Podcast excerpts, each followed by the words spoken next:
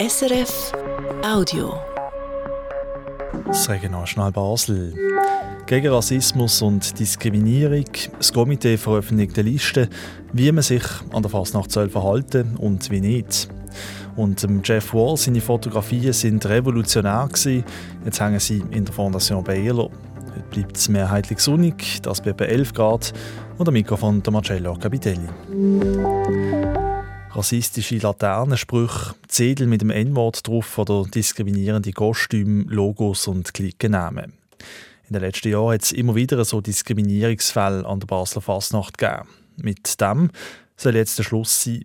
Zum ersten Mal hat das Fasnachtskomitee nämlich auf seiner Homepage Regeln gegen Diskriminierung aufgelistet. Und sie machen klar, Rassismus und Diskriminierung werden nicht duldet. Katrin Tommen und Lisa Gaberson berichten. Sie wollen keine Zensurbehörde sein, aber bei Rassismus und Diskriminierung dort sind die Grenzen. Darum gibt es jetzt Regeln. Die findet man auf der Webseite vom Fasnachtskomitee. Eine Liste mit unanständigem Verhalten oder Diskriminierungen, die nicht toleriert wurden, sagt Daniel Hanima vom Fasnachtskomitee. Zum Beispiel. Es gibt gewisse Sachen, wie zum Beispiel das N-Wort, das einfach nicht mehr geht, das ist klar. Aber nachher gibt es vielleicht Sachen, die letztes Jahr noch gegangen sind, die übernächstes Jahr nicht mehr gehen. Und das ist ein, ist ein laufender Prozess, wo wir auch dabei sind.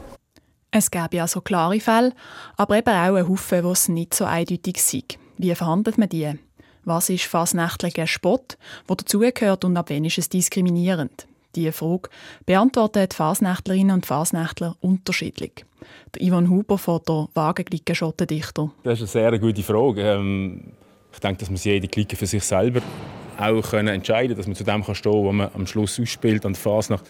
Der Matthias Serena, der Laternenmalerisch findet. Man tut nicht von oben nach unten ähm, sich lustig machen. Das, das ist für mich so ein Grundsatz.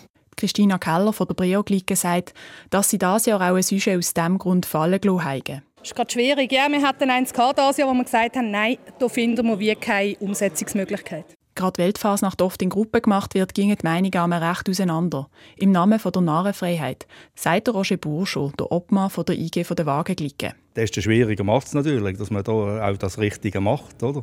Und nicht alle zusammen in der Glicke haben immer das gleiche, das gleiche Verständnis für das. Ja, nein, da kann man doch, das sollte man doch dürfen und so. Aber man muss uns da schon zusammennehmen, das ist richtig. Es wird deutlich. Viele haben eine klare Vorstellung von ihrer Grenzen aber diese Grenze ist nicht immer eindeutig am gleichen Ort. Hat das Komitee das letzte Wort?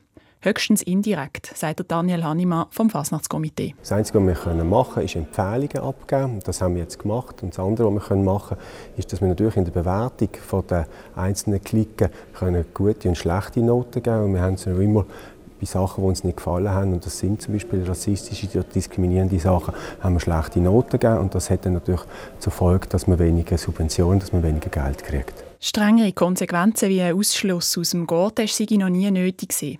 Es hat noch nie eine Fasnachtsgruppe gegeben, die sich systematisch nicht an die Regeln gehalten hat. Der Beitrag von der Lisa Gaberson und der Katrin Tommen. Seit gestern hängen in der Fondation Bayerler Fotografien von Jeff Wall. Er hat die Kunstform revolutioniert. Er gilt nämlich als Begründer von der Cinematografie, also der inszenierten Fotografie. Typisch an seinen Bildern sei, dass eben nichts typisch ist, sagt der Kurator Martin Schwander. Wenn Sie durch die Ausstellung gehen, sehen Sie eine unglaubliche Bandbreite an Motiv, an Themen, an Ort. Es hat Schönes, es hat Hässliches, es hat Poetisches. Und der Erfindungsreichtum, weil eigentlich jedes von seinen Bildern ist eine eigene Bildfindung, es gibt keine Wiederholungen bei ihm, keine Variationen. Das macht das Werk schon sehr außergewöhnlich. Ja, und das außergewöhnliche Werk von Jeff Wall ist jetzt eben in der Fondation Baylor ausgestellt bis zum 21. April. Und noch zwei Sportresultate. Die Volleyballerinnen von Smash Pfäffigen haben gestern zu das Cup Viertelfinalspiel gegen Nük Neuchâtel verloren, und zwar mit 3 zu 0 Sätzen.